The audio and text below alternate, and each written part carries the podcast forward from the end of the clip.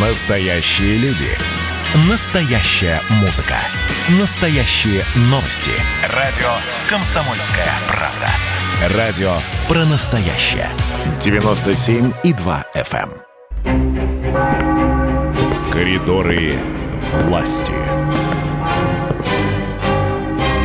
А вот еще одна авторская рубрика. Э, Наш обозреватель Александр Гамов появляется в эфире. Александр Петрович. А, Да, всем привет, всем привет. Всем здравствуйте. Э, И вам здравствуйте, Александр Петрович. Э, Ну, собственно, авторская программа, значит, э, что происходит в коридорах власти, вам карты в руки, рассказывайте. Спасибо. Ну, Миш, ты можешь задавать вопросы попутно. Вот. А нашим э, уважаемым э, радиослушателям я хочу сказать, что мы будем с вами встречаться э, вторник, среда, четверг, пятница, вот именно в 14.33 э, здесь вот на этих волнах, а по поводу понедельника мы с вами потом определимся, кому как будет удобно. Итак, э, что о коридорах власти я могу сегодня сказать? Ну, президент э, работает, э, Владимир в Новогаревого сегодня. Он проснулся где-то ну, часов в 7 и где-то в 8 уже начал работать. У него было несколько рабочих встреч таких. Э, Работал э, с материалами, с документами, с э, распоряжениями. А, такое м, центральное э, сегодня событие будет. Мы обязательно о нем будем рассказывать. Э, Владимир Путин пообщается в режиме видеоконференции с лауреатами э, Всероссийской премии «Учитель года». Э, Я напомню, что этот конкурс проводится с 92 года, и каждый год э, мы поздравляем лауреатов. э, Несмотря и- на то, что День учителя празднуется в октябре, вот почему-то Ну, вот сложилась такая традиция, да. Ну да, вот. А участники конкурса сейчас собрались, вот они ждут как раз на минуту, к ним должен выйти президент. Э, Значит, я имею в виду в режиме видеоконференции. Они все в Волгограде сейчас находятся, президент Новогарева. Мгм.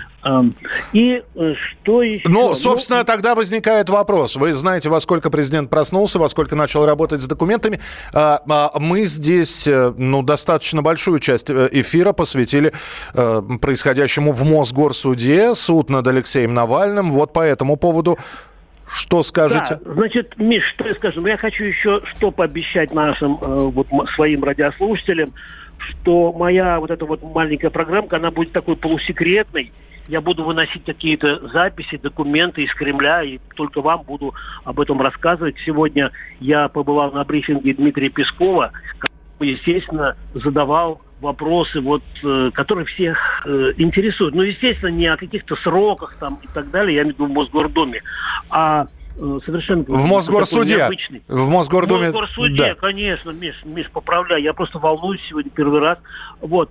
А, Так случилось, что в Мосгорсуд э, к обеду, где-то часам 12, приехали дипломаты из Швейцарии, Латвии, Болгарии, Польши, Австрии, всего порядка восьми- 18 представителей.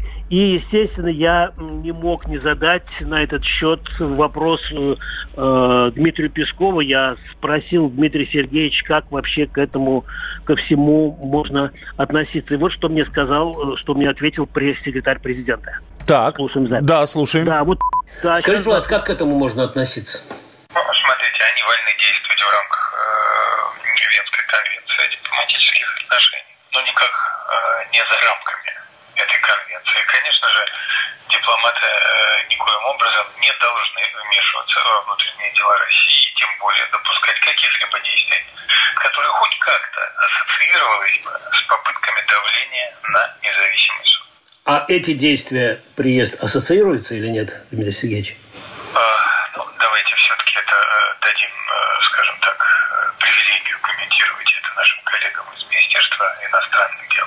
Я э, не сомневаюсь, что соответствующие комментарии последуют. М, Это был ответ Дмитрия Пескова на вопрос, а, э, дипломаты иностранные могут там быть, вольны действовать в рамках Венской Да. конвенции, да? Да, на мой вопрос. Ну, я просто попутно объясню, что Венская конвенция о дипломатических отношениях, она 61 года, она регулирует вот, ну, собственно, поведение дипломатов в независимых государствах, чтобы они себя правильно вели.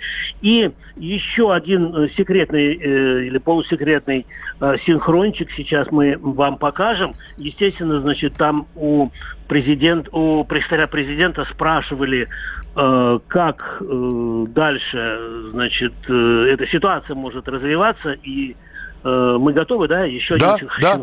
Пожалуйста. Еще, еще послушаем Пескова. Да. Должны обозначить свои действия. Или они солидарны с необходимостью принятия жестких мер в отношении нарушителей закона Российской Федерации. Или это попытка оказания давления на суд. Ну, они как-то, наверное, обозначат свою позицию. То есть, видимо, интервью будут давать? Ну, я не знаю. Понял. А, И Да. да. еще вот журналисты на этом брифинге спросили, следил ли Владимир Путин за тем, как проходит процесс над Алексеем Навальным. И вот что ответил пресс-секретарь, еще один синхрончик секретный. Нет, Владимир Путин не следит за ходом этого процесса. Владимир Путин готовится сейчас к э, встрече с российскими учителями, которые учат будущее поколение россиян. ну вот э, ответил, по сути. Интересно, интересно, Миш, интересно. Я, Да, я заслушался, я начал конспектировать даже, Понял. Александр Петрович. Вот. А, Что еще сегодня? Э, Ну, вечером уже у Владимира Владимировича будет несколько международных таких вот э, контактов. Э, Мы о них потом чуть позже расскажем.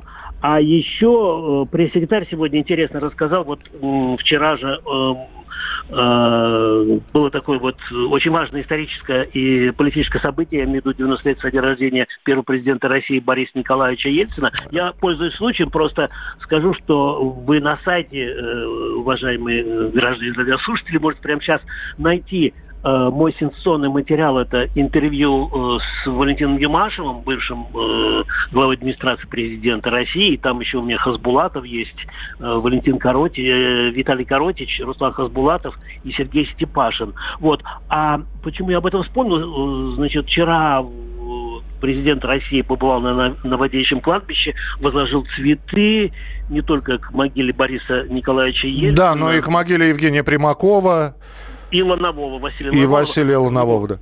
А потом вечером, вчера же, мы не успели просто, может быть, рассказать, он позвонил на имя Иосифе Ельцине, Ельциной, и они э, подробно поговорили э, о Борисе Николаевиче, то есть вспоминали так тепло, в общем, по-домашнему. И вот, собственно, сегодня э, Дмитрий Песков поделился, э, поделился вот этими вот необычными, ну, такими м, человеческими, что ли, Ну, то есть это, это была личная беседа, надо сказать. это была личная беседа, да, вот нам стенограмму нет, но зная Наину Иосифовну, и зная Путина, я думаю, что э, они очень так э, проникновенно, просто, может быть, в другое время, э, может быть, и встретились бы и на кладбище, и где-то на поминках, но обычно семья Ельцина в полдень встречалась на Новодевичьем, потом ехали на родину к Борису Николаевичу в село Будка, в Екатеринбург, но на этот раз э, и Наина Ельцина, и ее э, семья, э, ок- окружение Бориса Николаевича, соратники, они, в общем, по причине пандемии никуда, никуда не поехали. И, э, в общем, ну, там, в Екатеринбурге, я смотрел просто расписание, график, мероприятий, которые проводились, они, собственно, соответствуют такому высокому уровню, ну, может быть, не совсем государственному, но э, то, что помянули первого президента. Я, кстати, с ним ездил в 96 году и тоже, в общем, вчера вспоминал целый день, как это все было, как это... Тогда, Александр Петрович, отправляем слушателей на сайт «Комсомольской правды». Пусть читают и знакомятся э, в том числе вот с вашим материалом. И завтра э, в 14.33 по московскому времени снова встречаемся в рубрике «В коридорах власти». Александр Гамов был у нас э, в эфире, наш политический обозреватель. Кто виноват и что делать, в нашей стране знает каждый. А вы попробуйте предсказать, что будет. Каждый четверг в 8 вечера по московскому времени главный редактор «Комсомольской правды» Владимир Сунгоркин делает прогнозы, как станут развиваться события. И у него это отлично получается. У нас очень сильная налоговая служба. Руководитель ее, господин Мишустин, это один из выдающихся управленцев. Ему бы возглавить правительство. Байден может победить с минимальным перевесом. И, скорее всего, они будут спорить, ходить в Верховный суд, доказывать.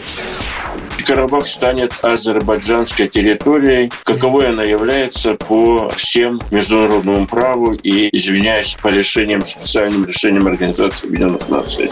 К лету исчезнет вся эта пандемия, и мы перейдем к нормальной жизни. И дальше, я бы прогнозировал, будет огромный всплеск во всем. В экономике, в потреблении. Я предрекаю, что где-то уже к осени будет серьезный бум всего хорошего против всего плохого.